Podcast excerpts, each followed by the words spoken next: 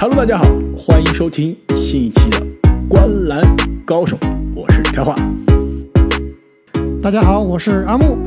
大家好，我是正经。三十天，三十队，呃，最后呢，我们进入到了最后的五支球队啊。本来今天聊的这支球队啊，我们是计划留到最后一天给大家一个悬念，是吧？非常让人关注、期待的一支球队。但是呢，是最近啊，这支球队的新闻还是挺多的，而且呢，很多勇士球迷也私信我们问：哎，怎么还没聊到勇士？所以呢，我们今天决定把金州勇士放到今天，就不不把它留到最后了。呃，如果再放到最后，正经也不同意了，是吧？正经压轴挺好的，但是这周威金斯的新闻出来之后，你是不是长舒了一口气？本来是对下赛季啊非常的迷茫，现在是不是觉得哎，终于是稍微放心了一些？我们中出了一个叛徒，但是是一个好的叛徒。言语非常硬气，但是身体很诚实。我们节目后面肯定会聊到啊，威金斯对吧？终于是愿意接受疫苗了，对勇士的战绩啊有什么样的影响？其实我也非常好奇啊，他这个新闻出来之后，市场对于勇士的战绩预期会不会有所调整啊？那么阿木还是按照惯例啊，先跟大家介绍一下勇士在休赛期都有什么样的操作。那么勇士队首先在选秀大会上呢，以第七号顺位选到了库明加和十四号顺位呢选到了摩西穆迪。在自由市场上呢，淘来了前锋奥托波特、大前锋内线别里查，之前的 Final MVP 总冠军最有价值球员伊戈达拉也是重回球队，包括签下了去年篮网队的替补后卫齐奥查。那有三名球员呢，也是离开了球队，包括之前的小格林帕斯卡尔，上赛季三分球变得非常准的贝兹莫尔也是去了湖人，乌布雷呢，今年是去了黄蜂，所以。我们来看一下勇士队下赛季的首发阵容啊！我先来说一下，开赛当天啊，这个首发阵容应该是后场维金斯加库里，前场库明加格林加鲁尼。那如果说他们的阵容全部康复的话呢，首发应该还是后场水花兄弟，前场呢应该是维金斯、格林以及怀斯曼。除了刚刚提到这些球员呢，还包括啊，他们替补的后场有上赛季的后卫穆德尔、乔丹普尔、新秀穆迪以及妹夫达米安里。前场呢有托斯卡安德森、奥托波特、伊戈达拉。其实阿木啊，我对于你这个赛季开始之初和伤员归来之后的球队的首发阵容还是有不同的观点的。首先，我觉得赛季开始之初啊。有可能维金斯对吧？现在打了疫苗，可以打比赛了。他是首发小前，我我倒是觉得球队有可能会尝试让乔丹普尔打首发的得分后卫。然后在伤愈归来之后呢，后场水花兄弟那这肯定没得说了。小前锋维金斯，大前锋追梦，中锋啊，我倒是觉得鲁尼应该是继续霸占着首发中锋的位置。如果你要说是球队决胜时刻啊，那有可能就是重现当年的死亡五小嘛，伊戈达拉顶到大前，追梦顶到五号位，跟怀斯曼已经没有什么关系了。其实我还是部分同意你的观点的，但是我还是认为啊，怀斯曼还是有这个潜力，有这个实力啊，能够拿下这支球队的首发中锋的。我我倒是很希望阿木说的这个变成现实啊！不过以目前的情况来看，可能常规时间还是鲁尼更加靠谱一点。毕竟下个赛季勇士还是有战绩要求的。而且你说这个乔丹普尔在赛季初就首发，我认为应该还是会比较，他应该还是会打一个第六人的角色的。这个首发小前锋不是库明加的话，我觉得还有个可能性就是这个安德森或者说奥托波特。哎，其实我倒是挺看好啊，奥多波特抢到首发的这个位置啊，前提是他保持健康。那上个赛季呢，勇士是常规赛西部的排名第九，七十二场比赛呢赢了三十九场，相当于八十二场常规赛赢差不多四十二到四十三场左右。那勇士呢虽然是排名第九，进入到了外卡赛，但是非常的遗憾，首先是。输给了湖人。那在第二场外卡淘汰赛呢，也是遗憾的不敌莫兰特领衔的灰熊，最终呢是连续第二年错失了季后赛。那下赛季呢，市场啊对于这支勇士还是有比较强的信心的。那预计是八十二场常规赛赢四十七点五场，这个数字啊排在西部应该是在差不多第六的顺序啊。两位对于这个市场预期怎么看？要是在威金斯打疫苗之前啊，可能这个战绩还有一点虚。但现在呢，我感觉这个预期是比较合理的，四十七胜左右。嗯，我认为勇士在这个西部的我们说第二集团呢里面啊，常规赛有可能是弱于掘金的，但是我我觉得应该是强于独行侠跟快船，排在这个第五的位置。比较理想的情况啊，就我希望他能冲到第四，冲到上半区，尽量啊在首轮不要对上这个阵容完整度很高的，比如说太阳爵士啊，以及三巨头的湖人。我倒是觉得啊，这个市场的预计的第六可能可以说差不多吧。我我这边其实是把勇士放到了西部的第七，那也赢的比赛呢也差不多就是四十七场，比市场稍微是低一点点。呃，我是觉得啊，这个今年的西部的第二梯队实力真的是非常接近了。刚刚提到的快船、掘金啊、独行侠，包括勇士，甚至我们可以把开拓者也放到这个集团中讨论啊。这几个球队，我觉得最终的战绩应该是会非常接近的。如果现在非要我选啊，我倒是觉得这支这几支球队里面，开拓者是最有可能获得最高的胜场啊，排到西部的第四名的。勇士当然是有机会去冲击这个第四名啊，但是呢，我觉得勇士阵容因为伤病的原因啊，它的不确定性应该是比开拓者更大。开拓者现在不是有这个交易传闻吗？开拓者这他们这个不确定性其实也是挺大的。我其实是比较同意正经啊，就是市场预期应该还是比较合理的。我给的是四十八胜，最后能排到西部的第五名。其实我刚念了半天这个勇士的阵容啊，虽然这个刚刚开花说啊。伤病的阵伤病的问题可能是勇士在赛季初比较难的一个面临的一个问题，但是你看一下他的阵容啊，其实他的深度，特别是在前锋的位置啊，是非常非常深的。二三号位啊，有很多很多球员可以打球，所以我觉得缺少这个克雷一一个月、两个月、三个月啊，问题都不是非常的大。关键是能在关键，只要克雷能在这个。赛季的末期以及季后赛复出的话，这才是勇士啊最需要克雷的时候。如果说下赛季让我担心勇士的战绩呢，可能还有一个原因就是他们的赛程了。下个赛季勇士会有十四次背靠背，而且有两次五连克。就是我记得开花之前在某一期节目里面提到过啊，就库里因为年纪毕竟在那儿了，他的背靠背第二场啊，往往是打的比较差的。所以说，命中率比他休息了两天以上的比赛是，应该是少了将近百分之十。没错，所以说目前对整体这个战绩啊，我也是属于谨慎看好的情况。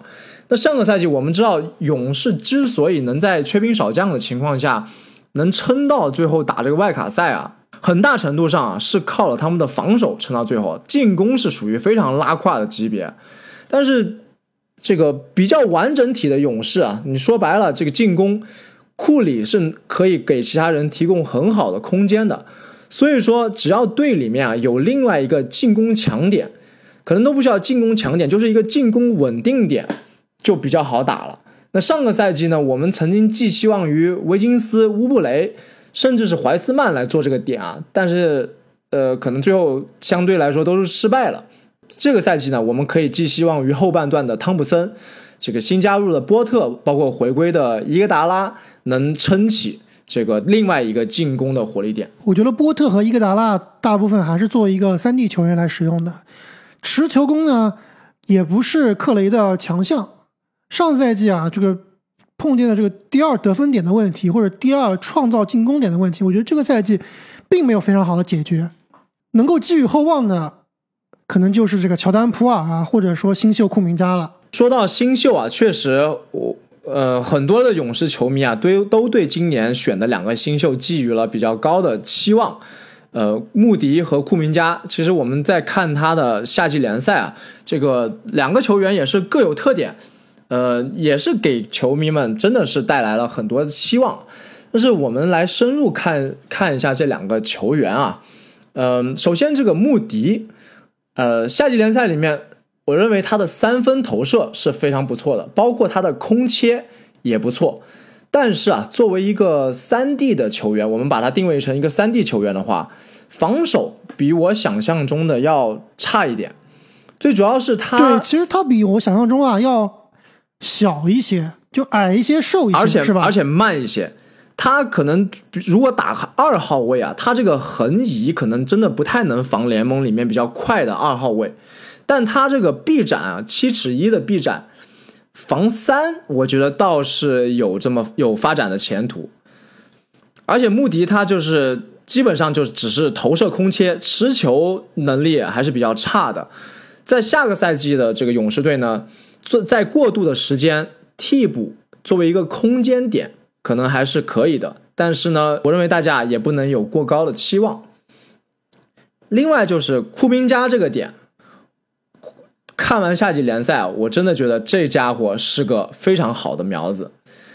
五到六年之后，我觉得库明加可以成为最佳阵容的球员。你们觉得有没有希望？开花肯定要唱衰的，但是我之前已经表达过我对库明加的喜爱了。库明加是我这届球员里面最喜欢的球员，所以库明加未来是名人堂的人选。我觉得你们俩都有点这个搞笑的成分啊。这库明加看去哪支球队吧。我觉得如果是留在勇士，那离最佳阵容基本上是没有任何可能性的。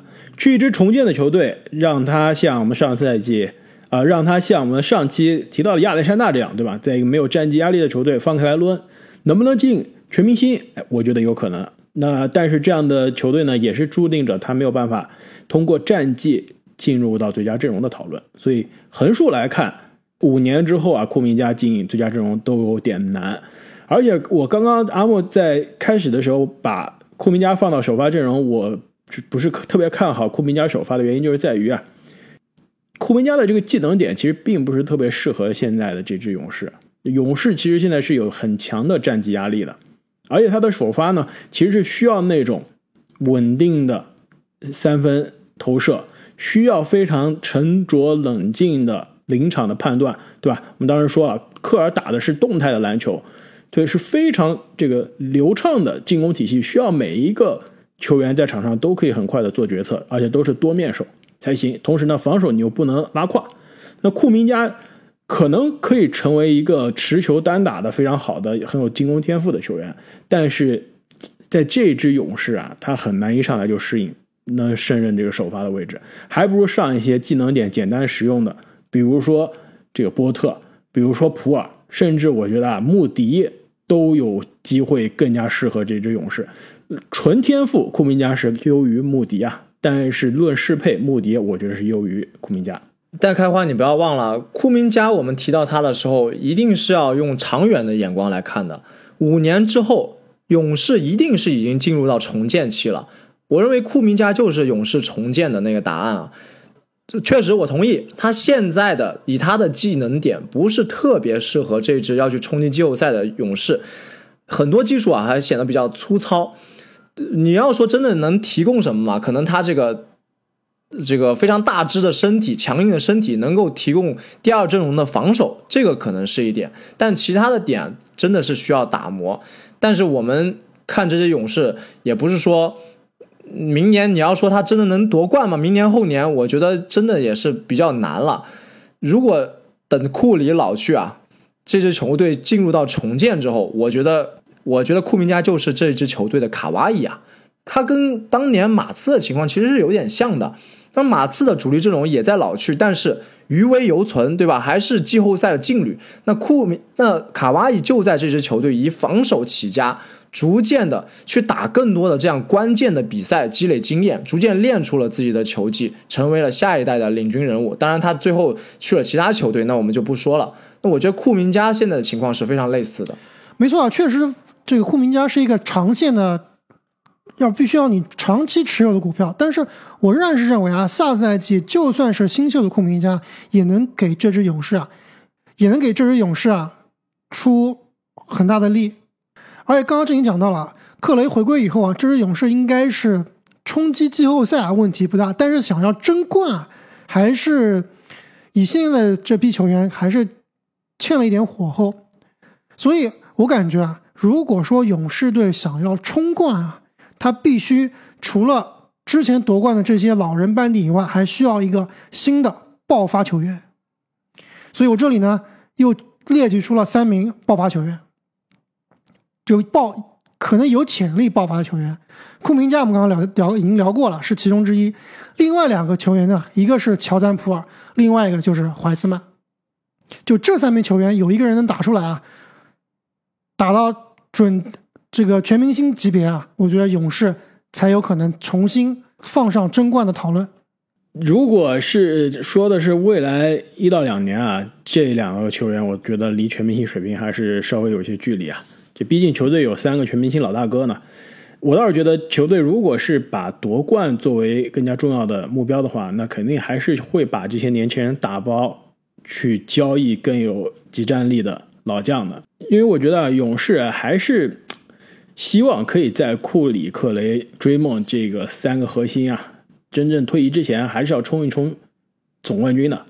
那与其是像现在每年在为季后赛努力啊，我觉得还是应该再。把手上筹码变现，去冲一冲总决赛，冲一冲总冠军。那普尔、怀斯曼这样的球员是有潜力，但对球队的提供的帮助啊有限的。而且这两个人中，你非要让我选，我肯定是更加看好的是乔丹普尔。其实上个赛季普尔不声不响啊，在后半段打的是非常的出色。虽然只打了三十多场比赛，但是呢，他赛季的这个最后两个月真的是非常的高效。最后的两个月。场均上场二十三分钟，虽然作为替补啊，场均贡献十四分，但是呢，场均命中两点二个三分球。那最后就是勇士应该是最后一波连六连胜还是七连胜啊，才抢到这个外卡赛的第九的名额。那里面这个普尔最后几场比赛的发挥真的是非常的重要。最后九场比赛，普尔场均是二十一点七分，三点五个三分球。而且大家如果印象还在的话，就是在这外卡赛的关键时刻啊，普尔也是球队攻坚的重要的这个得分手之一。所以下赛季其实我很看好啊，普尔在这个克雷回来之前，哎，充当球队的二号位的这个投射的责任。甚至呢，因为其实你现在看这个勇士的替补控球后卫的水平，其实质量还是非常一般的，对吧？无论是穆德尔啊，还是这个齐奥查，其实。都不是联盟轮换水平的球员，我觉得普尔也可以客串啊，作为库里的替补来打这个替补的一号位。所以下赛季啊，其实他能给球队带来的集战力是很强的。怀斯曼为什么我不看好啊？我觉得一方面就是首先他的伤病是归期未定，科尔在这个呃媒体日也说了，现在他还要这个怀斯曼还要缺席多久是不知道的，球队都不知道。那他什么时候回来，现在是归期未定。其次呢，就是他上赛季啊。在场和不在场，这球队的战绩、防守和进攻完全就是一个天一个地。我觉得勇士即使是对他有长期的想念啊，的长期的这个希望啊，也不会急着下赛季立刻就继续去试错。开花，我觉得你不要过早的放弃怀斯曼。其实怀斯曼上个赛季在他受伤之前的那么几场比赛，一定程度上你可以感觉到他有一点摸清楚勇士的套路了。就很可惜他受伤了。但受伤回来，呃，如果说他能延续，就是说能更好的理解这个勇士的套路啊，我觉得他还是有有希望的。毕竟他的技能点其实是很适合这支勇士的，因为你场上不能放格林跟鲁尼两个没有空间投射的人，这个对对勇士进攻的伤害真的是挺大的。当然，我也非常同意你对乔丹普尔的这个评价。我认为，甚至在克雷回来之后，他打这个第六人，充当一个乔丹克拉克森的角色也是非常不错的。其实，关于怀斯曼上赛季打的这么差，我我记得之前我们也聊过啊。就我的观点是，球队是要担一定责任的。就是怀斯曼这样的球员。新赛在新秀赛季一开始啊，就在这么一个体系非常复杂、进攻体系非常复杂的球队里面担任非常重要的责任，而且呢，我感觉这个教练啊和队友啊是没有跟他完全说明白的，所以导致他的赛季初期啊是比较灾难的，而且而且很多情况下是感觉他的自信心啊也被打没了。但是我对怀斯曼还是保有非常大的信心的，毕竟天赋放在这里，技术放在那里，而且我看最近的消息啊是说怀斯曼现在这个。怀斯曼现在已经是百分之五十六十的水平啊，在跑步了。虽然说勇士没有给他一个完全的 timetable，就是时间线让他回归，我感觉啊，在本赛季的下半段还应该是会好好利用这一点的。而且，其实我看这个，而且其实球员的新秀赛季跟第二赛季啊，特别是在这个 mentally，在这个思想上、思维上、想法上会有非常大的飞跃的。就在这段。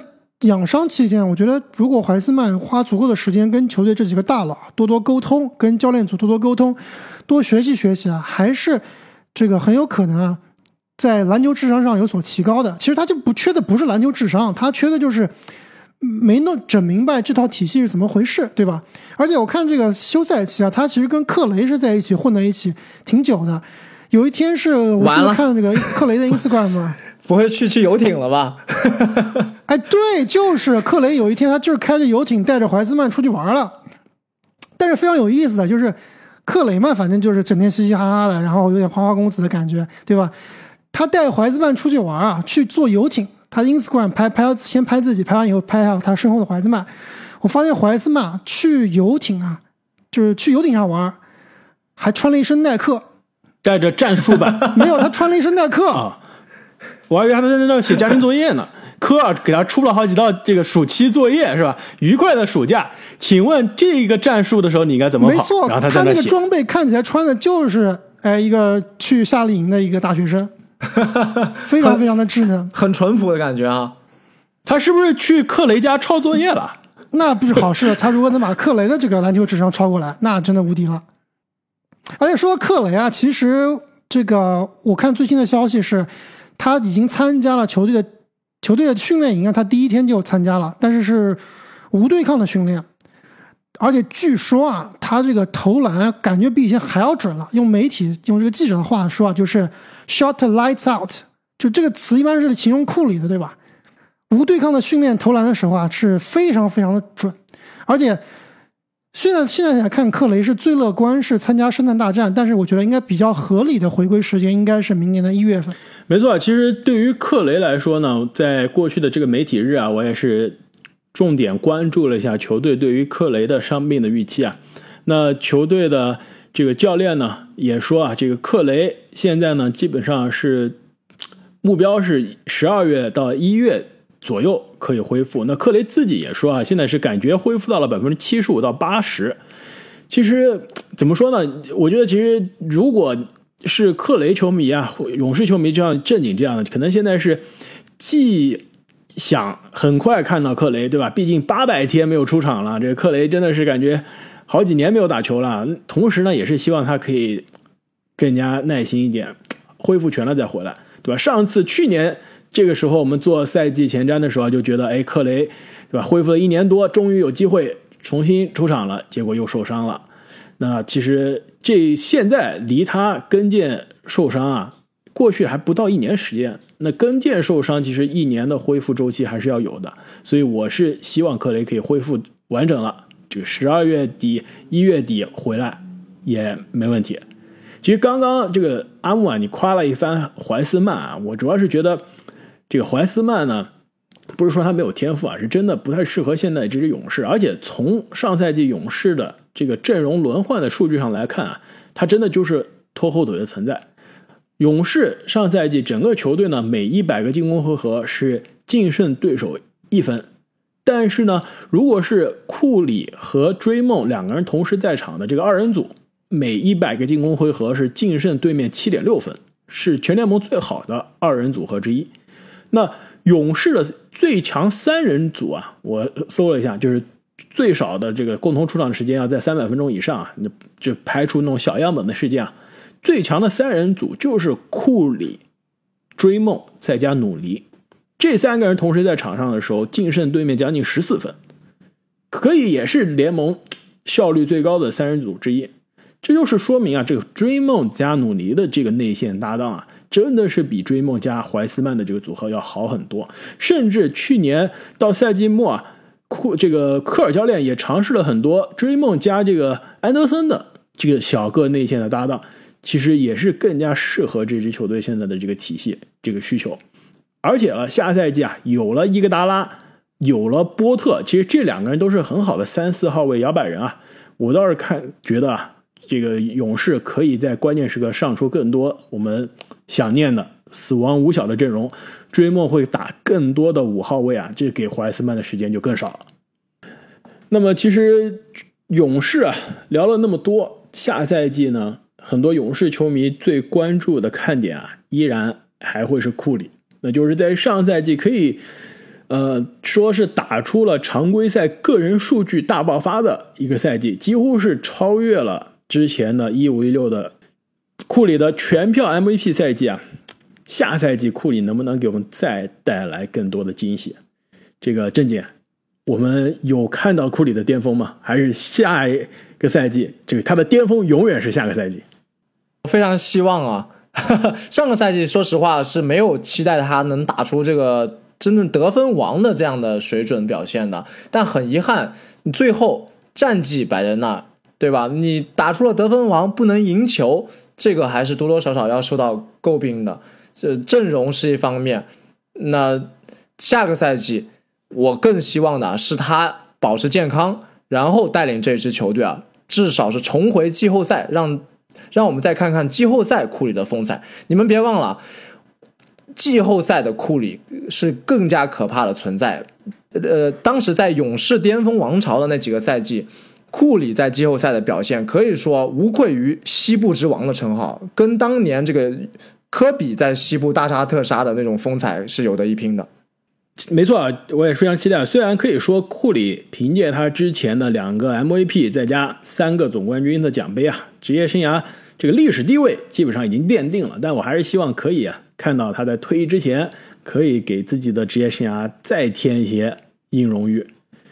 那其实最近呢，勇士啊，这个休赛期末期最大的看点，话题最足的还是维金斯到底能不能为队啊在主场效力啊？那其实我们也是一直在关注这个这个消息的发展呢。最终是这周有了定论啊，维金斯是终于向联盟妥协，向球队妥协，打疫苗了。那下个赛季呢，也是终于可以看到维金斯是可以有资格参加球队所有的比赛了。这两位对于这个事件、这个闹剧有什么看法？这个真的还是挺重要的。你要想想，如果一半的比赛维金斯打不了，对这支球队的伤害，那真的是 难以想象，太巨大了。维金斯虽然说他的数据就十几分，但是他在球队现在这个阵容里面，尤其是防守端的贡献啊，真的是非常巨大。没错啊，我其实之前的节目已经说了，他就是我上赛季啊，如果要评防守最快进步球员，他应该是全联盟不二的人选。那两位对于这个最近吵得沸沸扬扬的这么多球员不打疫苗啊，或者说这个不想透露自己有没有打疫苗的这个一系列的新闻，有什么自己的看法吗？就你们觉得球员是不是必须要打疫苗？就是。他们这几名反对打疫苗的球员有没有自己自己在不在理吧？就是能不能理解他们为什么不想打疫苗？阿木又挑起了一个非常敏感的话题啊！我觉得真的对于他个人来说，确实打不打是他的自由，但是你不打疫苗，这个根据相关的这个防御的防疫的规定。不让你上场也是联盟的要求，所以这两个并不冲突。你要是能忍受不打球，能忍受给球队带来伤害这些负面影响，你真的硬着头头皮不打，还真拿你没办法。没错，我觉得这的确就是，正如正经所说啊，这个球员他如果对吧，有各种各样的心理的想法，他不敢打疫苗，不愿意打疫苗，这的确是他个人的选择。但是呢，球队和球场他也有自己的权利。对吧？去限制这样的球员的出场，其实就包括像我们在的这个纽约市啊，它其实很多写字楼现在是需要的，对吧？有疫苗的证明才能进入，对吧？那其实也是让很多公司，没错，包括一些餐厅也是需要你出示。接种疫苗证，你才可以进去就餐的，这也是为了所谓的公众的安全健康着想。没错，你可以选择不打，但是你要受到限制。没错，这也导致一些公司它现在限制，对吧？回到公司上班的员工必须是出示疫苗的证明。那其实对于像这些球员也是一样啊，他现在没有疫苗的证明，他没有办法回来上班嘛。那你敢这个冒这个风险，像对吧？像比如说，有可能啊，这个篮网的某个巨头，对吧？他他大牌呀，他敢冒这个风险，硬着头皮继续不打。但是威金斯毕竟。牌子没到那个地步嘛，对吧？虽然工资还挺高的，但是联盟的地位，这个谈判的筹码不够足，是吧？他就不敢跟球队硬着头皮来。包括另外一位联盟大牌最近也松手了，就是布拉德利比尔，他其实之前也是嘴非常硬的，对吧？说这打疫苗，你们有没有看到为什么打了疫苗还会再得新冠，对吧？但是最近我看他的采访也是也是松口了，他说，就就算我自己想打，也要等到这个，因为他之前在奥运会。预选赛的时候啊，是得过对吧？说他说啊，这你要在新冠康复之后的六十天之后才能再接种疫苗。所以比尔当就说，就算我想打，我现在也打不了呀。但明显感觉也是松口了。所以现在啊，这个带头的几名大哥都倒戈了，只剩下压力啊，就全部放在欧文这边了，有点孤军奋战的感觉。而且欧文不好说吧？我怎么记得他之前有一次去看这个 WNBA 吧？好像他是坐在这个接种过疫苗的区域的，所以他打没打谁知道呢？他应该是没有打的，要不然的话，就最近的这么多这个新闻啊，包括球队媒体活动啊，包括这个球队的老板啊，这个球队的教练啊，都已经。侧面的反映出啊，欧文应该是没有打疫苗。没错，这也是给布鲁克林篮网啊下赛季的争冠的路途这个添上了额外的阴影啊。另外，我就想说最后一点啊，就是关于疫苗这个事情。其实我对于这个事情还是挺怎么说呢？觉得挺可笑，觉得挺可惜的。就是整个美国这个社会啊，我们知道每个州它的法律是相对独立的，所以呢，它这个抗疫啊、疫情的对于疫情控制要求是不一样的。现在联盟里面呢，除了纽约和加州啊。其他的球队是没有必须要打疫苗才能进球馆打球的，所以我觉得关于这个疫苗的争执啊，包括之前，其实现在也还有帮关于这个口罩的争执，就是戴口罩到底有没有用。在美国啊，这觉得已经不光是一个医学界、科学界的争执啊，这多多多少少变成了一个社会问题。社会问题，对我关于这个问题最大的不解就是，或者说最大的失望就是，美国政府啊没有一个很好的给大家一个。科学普及知识的一个这样一个平台，我觉得这个是挺可惜的。没错啊，这个有时候你都觉得有一点反制，因为我在纽约的街头，我我也看到了这种类似的集会啊，就是说大家一群不戴口罩的人集会在一起，说我们就是不戴口罩，我们不相信这个所谓的医学的数据，不相信这些科学的研究。我当时看了，真的觉得很很可笑，就是很反制的行为。就是戴不戴口罩，我觉得其实是应该。至少所有人都戴了，因为，对吧？有些人像欧文、像比尔，至少对你没有害处，对吧？不管怎么样，对你是没有害处的。对，而且如果这个人不戴口罩啊，我觉得倒是有人觉得让我觉得有点自私啊。就是我觉得国内疫情控制的好是一方面啊，美国现在疫情还是基本上是水深火热的这个状态。我觉得你戴口罩，你不仅是保护自己，有些人说我不戴口罩，对吧？就好比我开车不带安全带，我自己的责任，你别管我，我就是不想带，就就是出事儿是我自己的事儿。但是我觉得对于疫情面前啊，真的不是这样，对吧？有些人他真的是你自己感染了，你可能没有症状，但是你传染给身边的其他人、自己的家人，那就，对吧？别人。感染之后，这个症状就不一定了。所以说，你戴口罩、打疫苗也好，不仅是为了保护自己，也是为了保护自己身边的人。所以啊，欧文赶紧去打疫苗吧。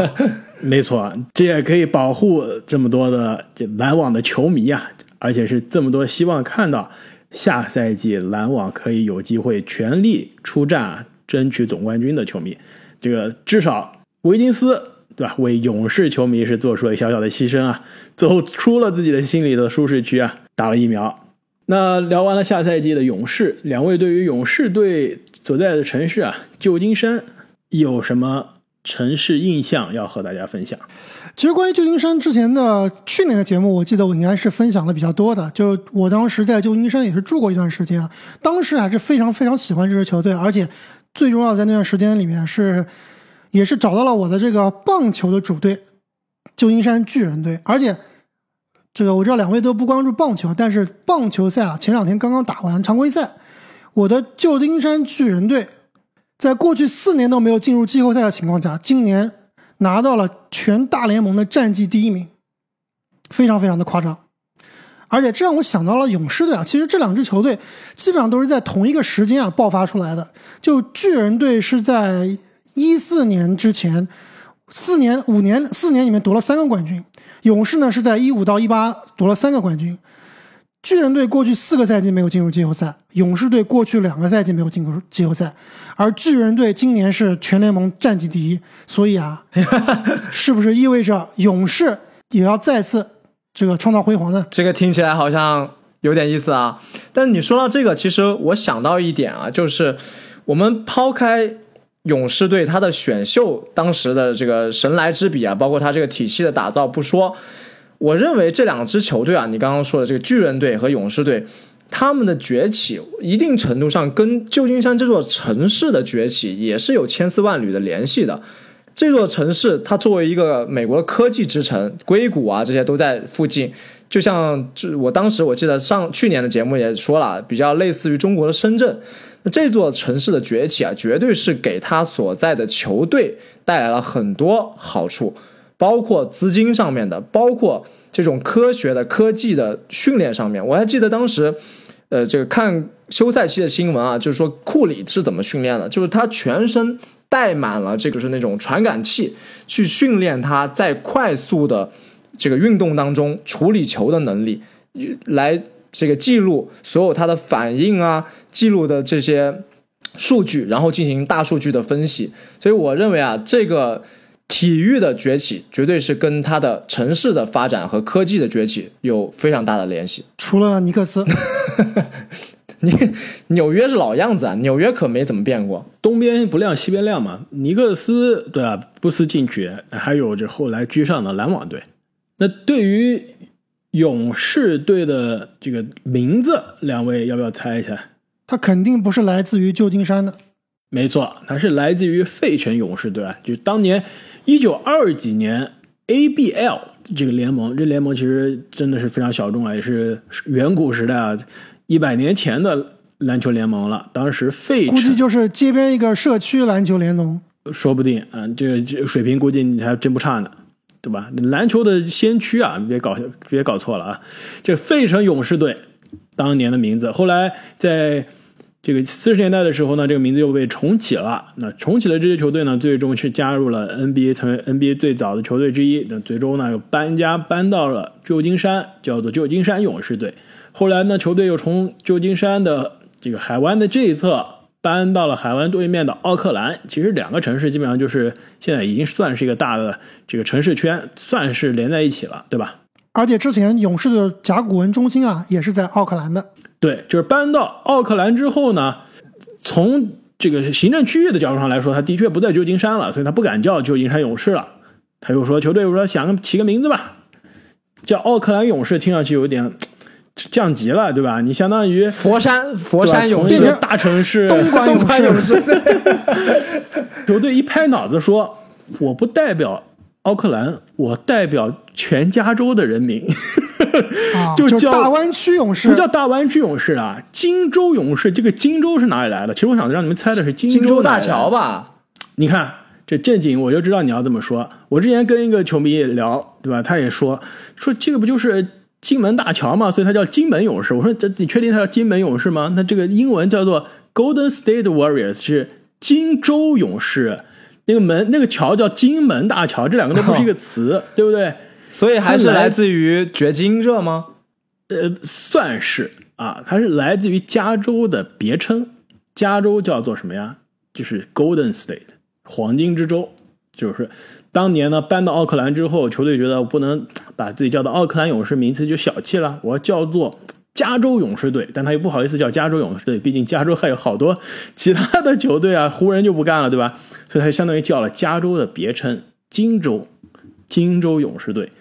当年就非常有野心啊，想代表整个加州的，作为整个加州人民的篮球队。没错啊，其实当时没有来美国之前，或者比较小的时候，在国内啊，就对于刚开始看 NBA 的时候啊，所有球队都知道，哎，这个是个城市，这是个城市，比如纽约啊、费城啊。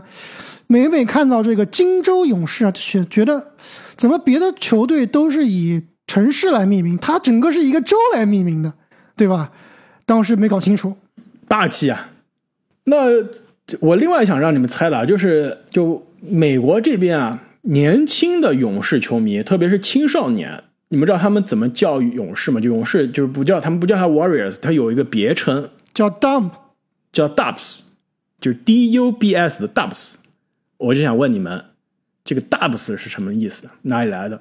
而且这个勇士现在就是你，比如说你看美国的社交媒体啊，就 Instagram 呀、推特啊上面，他们叫勇士球迷圈的叫什么呀？叫 Dub Nation，就是叫 Dubs 的这群人的国度。那你们知道这是哪里来的吗？我其实真的不知道，我我身边听到很多年轻人这么说，但我还真的一直不知道。我今天为了做节目，还特意去查了一下，就确保跟年轻人接轨。是不是加州的那边的英语土话？还真不是，我一开始还真的以为是俚语啊，后来我搜了一下，真的是让我眼前一亮。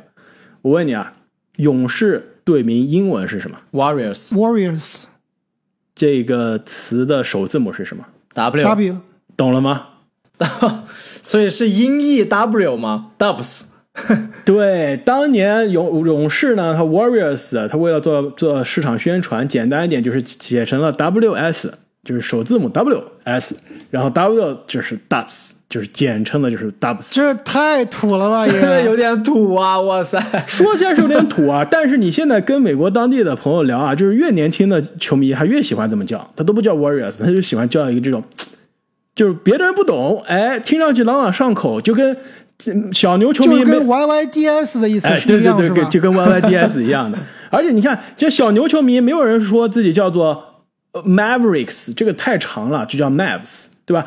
克利这夫兰的因为词太长了对嘛。骑士球迷没有人叫自己 Cavaliers，太长了，都叫自己 Cavs。对，灰熊球迷没有叫自己叫那人家也没有叫自己 Cs 啊，或者说 Ds 啊，对吧？对啊，所以你叫 Ws 也很奇怪，所以人家就叫 Dubs。我觉得还挺有意思啊，的。我觉得还是有点苦，有点土。作为这个中国的勇士球迷，你你发表一下评论。拒绝加入这个大家庭，太土了。太土了是吧？那一转眼啊，新赛季就要开始了，而且我们现在这期的录音啊，其实是在联盟全面开始季前赛之前的，因为我们马上录音的当天晚上，联盟就要开始。除了篮网和湖人已经是登场过了，其他球队都要登场了。我们刚刚聊到的库明加啊，什么普尔啊，都有机会在接下来的这个季前赛的比赛中啊大展身手啊。那说不定我们这几期聊了很多年轻人啊，包括上一期的雷霆啊，说不定这几个宝藏男孩中这几天就有爆炸表演能上媒体头条的。确实啊，两个月没看球了，现在都把季前赛当成宝贝一样。